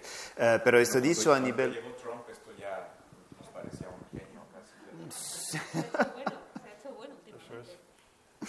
Pero eso, no, sí, eso dicho, en la, en, la, en la, época de la administración Bush, bueno, hay muchas cosas que se pueden decir. Yo creo que la, la, administración Bush era en continuación, en realidad. Clinton tampoco era, se dice que es liberal y se dice que es un demócrata, que tiene ideas progresistas, sí, bueno puede ser, pero también era un político que defendía a su país. Yo creo que dentro de eso está claro que el estilo Bush era muy diferente del estilo Clinton, que también las, los errores que se han hecho, que sea a nivel de la formulación verbal o a nivel de, las, de los que se ha puesto eh, en práctica, era también, vamos a decir, muy, muy peculiar, muy tremendo si lo comparamos con muchas de las administraciones precedentes. Y faltaba a Bush este sentido, vamos a decir, esta impresión de sentido de responsabilidad que un Reagan, por ejemplo, podía proyectar, o hasta un Bush, por ejemplo, el, um, George Herbert Bush, el padre de George W. Bush. Uh, dentro de eso, pues, ¿qué se ha dicho sobre la administración Bush? Que, por ejemplo, estaba reconectando con uno de los principios conocidos a nivel, vamos a decir, de la política y de la mentalidad americana, que es la, la Manifest Destiny, ¿no? que es un principio que John Sullivan, que era un periodista había escrito en, un, periódico americano en 1845 más o menos, y donde decía que al final los americanos tenían una misión, y esta misión estaba basada sobre la democracia, estaba basada también sobre la convivencia, y estos principios había también de hacerlo, había que permitir al resto del mundo de, beneficiar de estos, vamos a decir, de este, de este sueño americano. También los Estados Unidos en aquella época tenían muchos problemas, que tampoco era una sociedad, vamos a decir, donde se podía decir que se había clarificado todo, ¿no? Pero al mismo tiempo había esta idea de que los americanos están como haciendo cosas muy buenas, que están construyendo una sociedad moderna en los estándares de aquella época y eso hay que hacer, tenemos que exportarlo, vamos a decir. Pues lo mismo hizo George W. Bush con este concepto de que la democracia tenemos que exportarla o importarla a unos países. Claro que se decía en el caso de Irak o el caso de Afganistán, pero tampoco se decía en el caso de Arabia Saudita, que también había estas particularidades. Y además había momentos, vamos a decir, que eran una indicación adicional de lo que mencionabas tú, Jesús, el hecho de que había un hecho religioso. ¿no? Tenemos estas, lo que se dice, pero también fotos donde tenemos, vemos George W. Bush que está así, lo que se decía también sobre la importancia de la religión y la, la importancia de la oración en unos momentos determinados que eran momentos políticos, sin olvidaros tampoco de una cosa que yo creo ha, dado, ha afectado un poco la imagen de la, de la, administración Bush, ha afectado más a la imagen de la administración Bush cuando nos llevamos al mundo islámico en general y árabe en particular, que es la fuerte relación entre los Estados Unidos e Israel. Estaba ahí, claro, hay una relación política fuerte, pero se ha añadido a eso también un lado religioso, con muchos religiosos evangélicos americanos que iban a Israel para hacer su peregrinación, creyendo que sí, ahí había una cosa junta a nivel ideológico, a nivel religioso, donde el día, el último día, el día del juzgamiento, pues eso vendría en Israel. Tomando en cuenta al mismo tiempo, eso no lo decía, no, no se decía, de que este día no iban a ser el mismo bando, ¿no? Había esta concepción de evangélicos y por el lado judío era otra concepción. Hay uno que tiene que hacer la diferencia hacia el otro, ¿no? Pero eso no se pensaba así. Así que había momentos fuertes así, donde hemos venido que se mezclaba o se añadía un poco más, yo creo, un lado religioso. Sabemos que los Estados Unidos son un país como puritano, religioso, pero al mismo tiempo eso se ha incluido más a nivel de la definición de las políticas. Otra cosa que hemos mencionado justo antes, que son los neocons, por, supuesto, que son, bueno, reflejan a esta mentalidad, ¿no? Que había muchos nombres, Paul Wolfowitz, que dicen que se dice que era uno de los arquitectos, que es él que, que hubiera convencido a la administración Bush, o George Bush por lo menos, de que había que ir a Irak, de aprovechar el 11 de septiembre para ir a Irak. Condoleezza Rice también era una de las figuras conocidas, pero dentro de eso, una cosa que que, noto yo también eh, y que creo ha entrado en la historia es también este momento antes de la invasión de Irak en el Consejo de Seguridad de la ONU, ¿no? donde había Colin Powell presentando pruebas que no eran pruebas al final, que es lo que dijo luego, sí, enseñando también lo que se había encontrado en Irak. También una cosa que yo creo que es uno de los errores yo creo que no se ha hecho a propósito, pero eh, había Zarqawi, que era el representante de Al-Qaeda en Irak, pues hasta este día de marzo o febrero de 2003 no se conocía a ningún Abu Musab Zarqawi. Y luego Colin Powell habla de él diciendo Em, ha, quedado con el presidente iraquí Saddam Hussein, así que eso es la prueba de que Saddam Hussein está trabajando con Al-Qaeda. Pues de un día al otro, Zarqawi pues era una estrella internacional, porque la gente no lo conocía antes. Bueno, se conocía, pero a través de los expertos que trabajaban sobre terrorismo, porque tenía un recorrido, era, se había encarcelado en Jordania, pero no era una persona, una persona conocida. Pues a través de eso, yo creo que eso le ha permitido también, dos años después, hacer la franquicia de Al-Qaeda en Irak. Así que todos estos momentos yo creo que indican, indican también los fallos que pueden prevalecer a partir del momento donde tenemos una arrogancia a nivel del poder. Y eso es lo que pasó con los Estados Unidos. Y mucha gente atlantista que yo conocía, que eran como incondicionales de los Estados Unidos, que decían pues los mismos valores, la Unión Europea también se ha construido a través de estos valores que nos unen con los Estados Unidos, pues con la administración Bush es que tuvieron también que encontrar muchos motivos para defender esta administración, diciendo que sí, al final esta arrogancia, la verdad es que no la esperamos, eh, no la esperábamos. Último punto, que eso era mis años de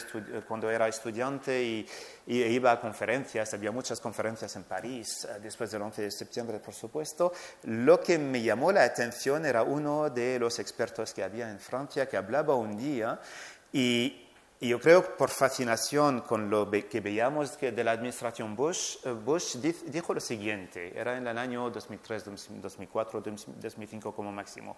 Eh, dijo, hay gente que considera que los Estados Unidos podrían como conocer el declive un día. Pues yo creo que no. ¿Y por qué? Porque cuando comparamos la potencia americana a la que tuvieron los romanos en aquella época, pues nada que ver. Los americanos son mucho más delante, ¿no? Y eso era también, mucha gente estaba convencida de que los soviéticos eran eran acabados, que tenían un, montón de problemas que, que gestionar los chinos no los veíamos venir, vamos a decir, en el sentido de que China no existía como esta potencia de la, que estamos hablando ahora.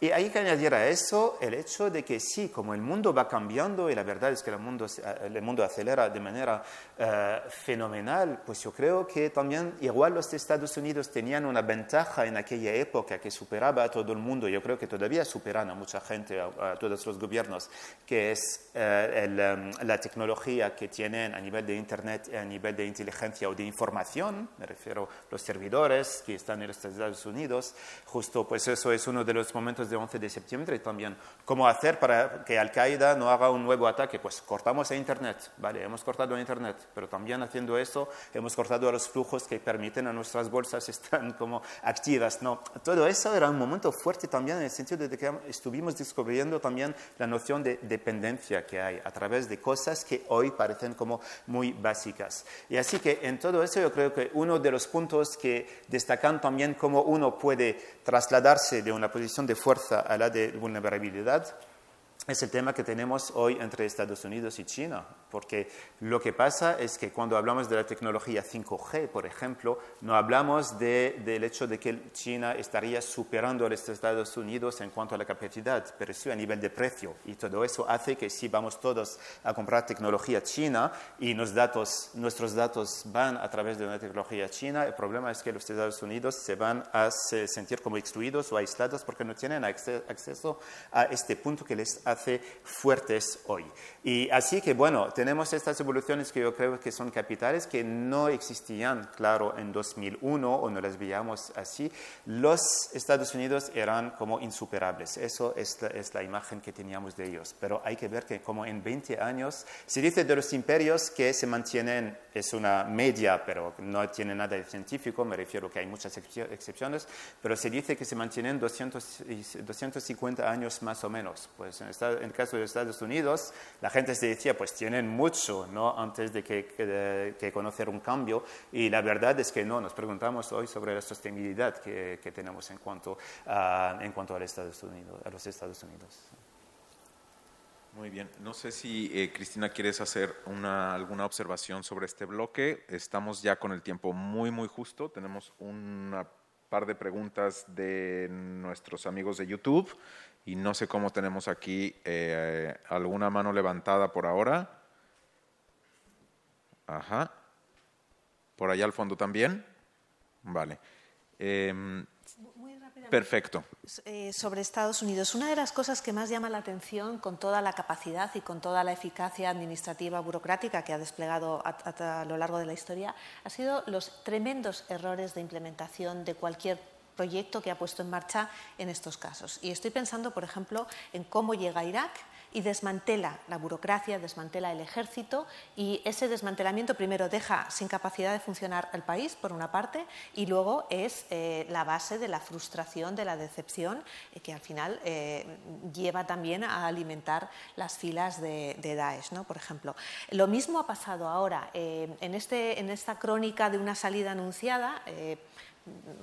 Jesús, tú a lo mejor desde el punto de vista militar puedes, tienes mejor criterio para saber si es correcto o no es correcto anunciar la fecha de salida, pero en cualquier caso la salida se ha hecho mal. O sea, otra, yo creo que nadie discute a estas alturas la decisión de retirarse, la inutilidad de esa presencia, etcétera, etcétera. Pero otra cosa es cómo se ha hecho, ¿no? Y hay un, punto crítico ahí que ha sido abandonar eh, las bases que tenía antes, antes, o sea, cuando tienes que tener un último reducto que te puede garantizar la seguridad de la evacuación, etcétera, etcétera. En fin, ha sido un auténtico, un auténtico desastre. Pero eso liga también al fracaso de algo que habéis mencionado a lo largo de la, de la conversación, que es el fracaso tradicional de esos programas de democratización, esa exportación de la democracia eh, mm, modelo IKEA, ¿no? Eh, yo tengo mis, módulos, los aplico aquí, da igual la casa que sea, da igual eh, las estancias que tengan y, cómo, y, si saben o no saben atornillar. ¿no? creo que esos errores de implementación en este país han sido parte, que tiene sus causas y no tenemos tiempo para entrar en ello, ¿no? pero parte radical, de, parte fundamental de, estos fracasos. Muchas gracias, eh, Cristina. Em, vamos entonces a... Voy a pasar el, micrófono. Por favor, si podéis ser eh, breves. Eh, tenemos otras dos preguntas de, de YouTube. Sí, buenas noches. Eh, a, conservar, esa fue la consigna. sí, buenas noches. Eh, quiero expresar simplemente mi sentimiento de satisfacción por a estar en Casa Árabe y en una ocasión como esta. Para no empezar con a nadie, con a nadie, Adán y Eva, como decía Jesús Núñez, su intervención ha sido magnífica, solo que me permito arrojar un, frente a los eh, imperios y los desafíos que los imperios viven, que no tendríamos que olvidarnos en esa zona del Asia central de lo que representó la revolución iraní, precisamente en el año 1979, que fue bueno, algunos consideran que fue la última gran revolución después de, en Occidente de, la, de Napoleón y eh, la soviética, la francesa, la soviética y la iraní. Nada más que por la concurrencia puramente casual o no del año 1979. Pero en general, pues las perfecciones de Jesús Núñez ya son conocidas por su, por su eficacia y brevedad eh, combinadas. También por añadir algo, a calidad de historiador de oficio, a el tema que Cristina introduce, que es un clásico, la arrogancia del imperio romano. Naturalmente, la arrogancia es como si se repitiera la historia que no enseña. La historia hay quien dice que no enseña nada. History teaches that teaches nothing. Pero, no sé si era Bernard Shaw quien, pero eh, ha estado muy a propósito, incluso para los críticos eh, anglosajones, pongamos el caso de Toynbee, que también pudo ver esta cuestión de la arrogancia que ya no conoce límite y termina por cavar la fosa de ese imperio, desde los orientales hasta los occidentales. ¿no? Y eso es un tema bueno, que ha encontrado una cantidad de autores eh, y que parece que están condenados los futuros imperios también a repetirlo. ¿no? Y, por último, pues nada, eh, felicitar, felicitar a la, a la Casa Árabe por este tema tan, tan, tan, eh, tan apasionante. Gracias a los tres intervinientes y a nuestro coordinador. Gracias, muy amable.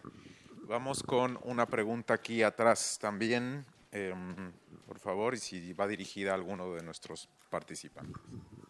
Eh, digamos, a los representantes españoles, no por, no por exclusión, es el tema de la crisis de las alianzas. Es decir, lo que se ha demostrado y vosotros habéis insistido es que Estados Unidos ha hecho sus prioridades, equivocadas o no. Pero entonces, todo el tema de la alianza de la OTAN, de la intervención española, tanto en Afganistán como Irak, al servicio de la estrategia idealista norteamericana, ¿no nos haría o nos debería hacer pensar que no deberíamos tener a ese aliado y por tanto quitarnos de ese aliado?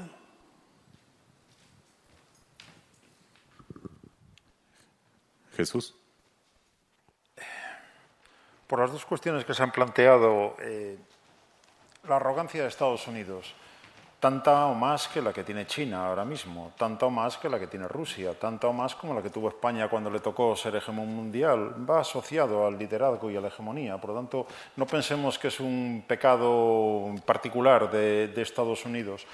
De todas formas, dentro de, de, ese panorama al que íbamos apuntando ya últimamente, eh, de choque de arrogancia, si queremos verlo así, Está claro, desde mi punto de vista, que eh, desde una perspectiva geopolítica las relaciones internacionales van a estar dominadas en los próximos años por la competencia entre Estados Unidos tratando de mantener su hegemonía y de China tratando de ocupar esa, esa posición. Parece obvio y todo lo demás va a quedar en un segundo plano y nos vamos a ver metidos, da igual si le llamamos nueva guerra fría, que yo creo que no lo es, porque tiene unas características concretas, o le llamamos de otra manera, esperemos que alguien lo bautice y le ponga nombre, por tanto, a esta nueva etapa en la que entramos estamos, no olvidemos, desde mi punto de vista, es un debate típico en clase, cuando lo toca cada uno con sus alumnos. Vivimos en un mundo unipolar, bipolar, multipolar, apolar, Yo sigo teniéndolo claro y siento mirar para atrás, quizá, o me pueden decir que estoy mirando para atrás. ¿Cuál es la, principal potencia militar del planeta? Estados Unidos. ¿Cuál es la principal potencia económica del planeta? Estados Unidos.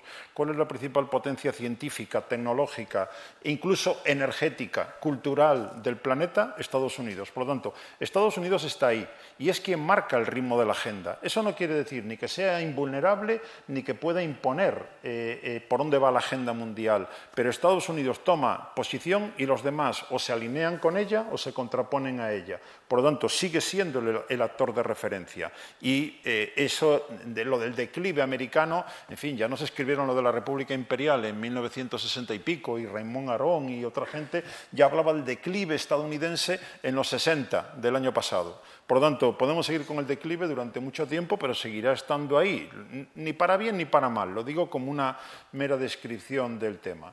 A partir de ahí, España, Francia y los demás, recordemos que España y los demás que han participado en esa coalición internacional en Afganistán y en Irak no han tenido nunca la más mínima estrategia de por qué estábamos en Afganistán o por qué estábamos en Irán. El único argumento es hay que estar a bien con el jefe hasta el punto de que España, en un momento determinado, después de una serie de desplantes eh, eh, simbólicos a Estados Unidos y, sobre todo, a partir de la decisión de un gobierno español de retirar el contingente militar que habíamos desplegado en la guerra de, Irak, guerra ilegal que no tiene sustento en la resolución del Consejo de Seguridad, se encuentra con que Estados Unidos nos retira la palabra, nos retira la palabra, no habla con nosotros. Cuando en el Consejo Atlántico, en la OTAN, se pone a hablar el embajador español, el embajador estadounidense sale de la sala.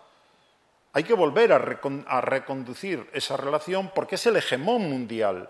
Por lo tanto, para España, geopolíticamente, geoestratégicamente, claro que nuestra prioridad es Unión Europea. Y claro que tenemos muchos intereses en el mundo árabe-musulmán y muchos en América Latina, pero no podemos estar en contra del hegemón mundial, se llame como se llame. Por lo tanto, España retira un contingente militar de Haití con gran enfado de Brasil y de otros, que, puesto que España estaba aportando a algo que allí estaba ocurriendo, España que quiere hacer cosas en Latinoamérica, retiramos el contingente militar de Haití y al día siguiente enviamos un contingente a Afganistán. ¿Para qué? Para llevarnos bien con Estados Unidos no para pelear por las mujeres afganas, no para desarrollar el país. Y como España a su nivel, todos los demás, quitando Gran Bretaña, que tiene, juega de otra manera a este juego. Los demás congraciarse o, profundizar las relaciones con Estados Unidos en la medida que es el referente fundamental.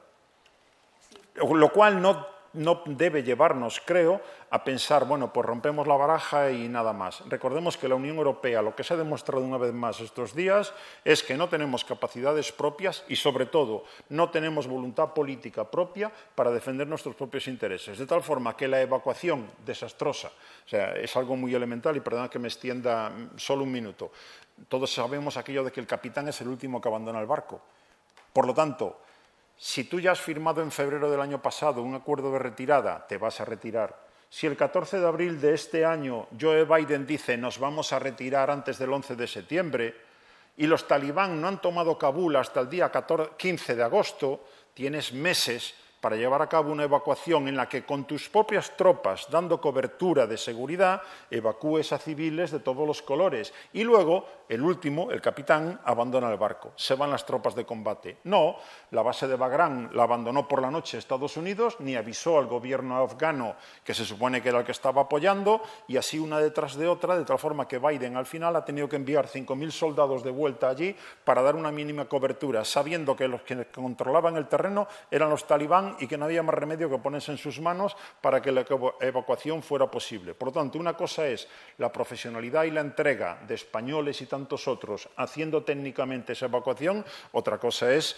el desmadre, el desastre, el fracaso absoluto de cómo se ha planteado esa evacuación. Yo solo querría añadir eh, algo con respecto a Afganistán y a Irak.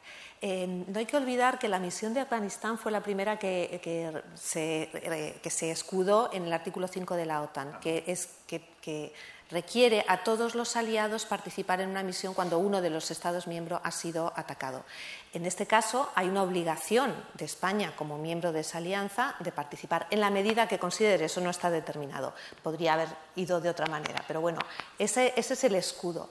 Yo creo que mm, no somos Suiza, España, porque esa, esa opción de no participamos, nos retiramos, etcétera, no somos mm, Suiza eh, geográficamente, históricamente, y tenemos que participar en esas coaliciones y en ese, estar en el mundo. Otra cosa es que lo hagamos con estrategia, con visión y con voluntad, y eso es desde luego lo que ha fallado. Y otra cosa completamente diferente fue Irak, que efectivamente fue una invasión ilegal, aunque también es cierto que la retirada de las tropas españolas eh, con la que yo eh, estaba de acuerdo, precisamente porque había sido una acción ilegal, creo que se hizo mal. Se hizo mal en cuanto a que también se hizo de la noche a la mañana, dejando a los, a los que entonces eran aliados en, esa. Efectivamente, fue al revés. Políticamente bien, técnicamente mal. Exacto. Simplemente por, por añadir eso.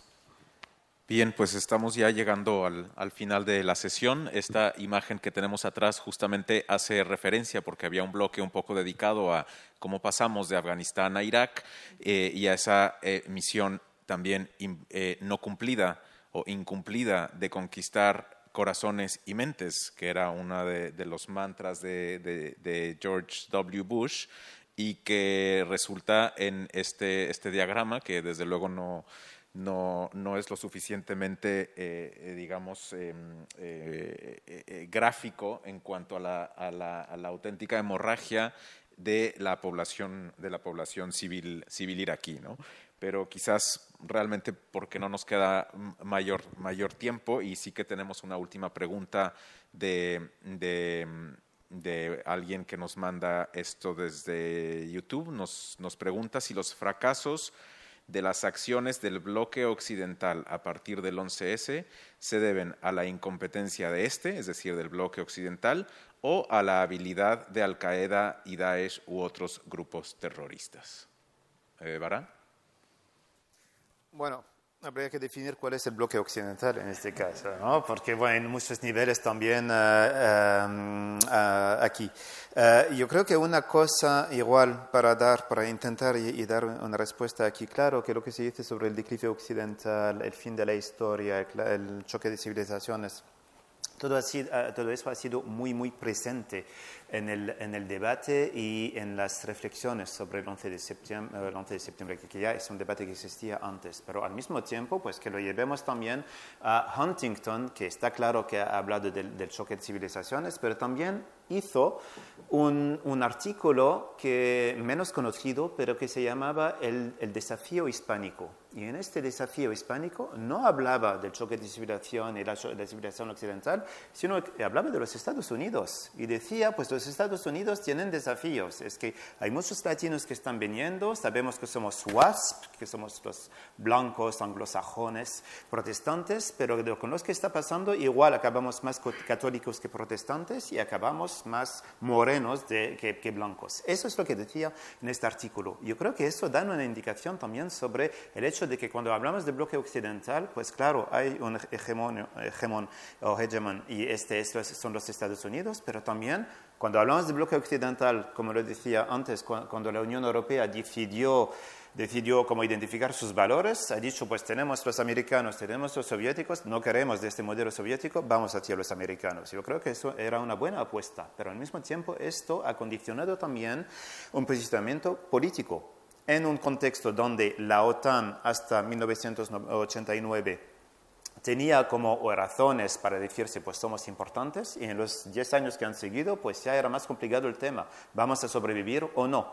Pues vino el 11 de septiembre, tenemos otros temas que podemos desarrollar luchar contra el terrorismo o ayudar a las sociedades a construirse, que era un poco el motivo de la presencia en Irak o en Afganistán. ¿no? Si vais a la página web de la OTAN, a mí me parece que es más Oxfam, que OTAN al final, que de verdad están haciendo como, quieren reconstruirlo todo y están como con muchas medidas y medio ambiente y todo lo que podéis imaginar, que está bien, pero al mismo tiempo que no nos olvidemos de que también la OTAN es un instrumento que, bueno, los americanos son, tienen mucha influencia dentro de eso y la seguridad de la mayoría de los países europeos también depende de la OTAN porque estamos en este contexto donde, pues bueno, con Donald Trump nos hemos dicho igual no siempre coinciden los intereses, así que tenemos que desarrollar nuestras propias capacidades, pero se queda a nivel teórico. Así que, ¿de qué estamos sufriendo, si le podemos uh, decir así?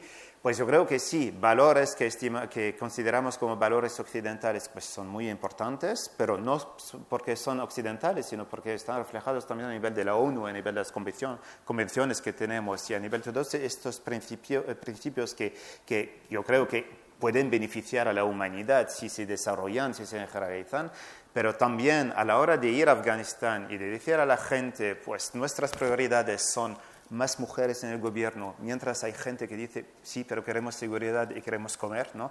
Es eso también donde, hemos tenido un fracaso, yo creo, no solo en Afganistán, que Pobre, Afganistán nunca ha sido un Estado también al mismo tiempo. Eso nos olvidamos. Yo creo que decimos el fracaso de los americanos, eh, americanos nos no han ayudado. Pues también a nivel de la trayectoria histórica afgana, donde hemos identificado un momento donde había un Estado fuerte, que eso no ha existido. Todo eso tiene su importancia. Así que lo que hemos dicho sobre la arrogancia americana, yo creo que también es una forma de, sublimación o de arrogancia occidental también que tenemos, donde creemos que lo que nos funcionó va a funcionar en cualquier parte del mundo. Pues no, es más complicado. Y así, así creo que necesitamos más pragmatismo, pragmatismo también a la hora de querer de verdad acompañar el mundo en una evolución positiva. Muchísimas gracias. Un poco me, quedo con esa imagen que me ha parecido graciosa, eh, Cristina, del mueble de IKEA, eh, que no le funciona a todo el mundo y que incluso hay gente que se desespera tanto que lo acaba rompiendo, ¿no? Eh, así los planes para la democracia hechos en, Washington o, en Bruselas. muchísimas gracias. Desde luego hay muchas más dimensiones. 20 años es es, eh, es un periodo eh, largo y, no da tiempo para entrar en todos los entresijos que, que algo como el 11S nos, ha, nos, han, nos han dejado, pero bueno, un, ejercicio que, que, nos gusta hacer, reflexionar junto con obviamente eh, mentes brillantes, expertos y con, con, con vuestra participación. agradecer desde luego a, Jesús Núñez, Cristina Manzano y Bara Micail, que, nos han acompañado esta tarde, a los que están aquí, a los que están también siguiéndonos por el canal de YouTube de Casa Árabe. Invitaros a seguir eh, pues visitando nuestra página web y nuestras redes sociales. Tenemos para este, otoño varias cosas interesantes. Estaremos en la Feria del Libro presentando eh, varios libros. Tenemos un ciclo de cine sobre Qatar. Tenemos una exposición que es parte de Foto España, una exposición fotográfica fantástica. Eh, también estamos trabajando con el Museo Reina Sofía con un programa cultural sobre eh, Marruecos, que hay una exposición ahora mismo muy interesante en Reina Sofía. Y así que pues eh, seguid, seguid por favor la huella de Casa Árabe. Muchas gracias a todos vosotros y hasta pronto.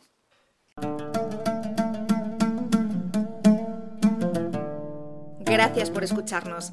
Si quieres estar al corriente de todas nuestras actividades, consulta nuestra página web en www.casaarabe.es. También puedes seguirnos en nuestros canales en las redes sociales en Instagram, Twitter y Facebook.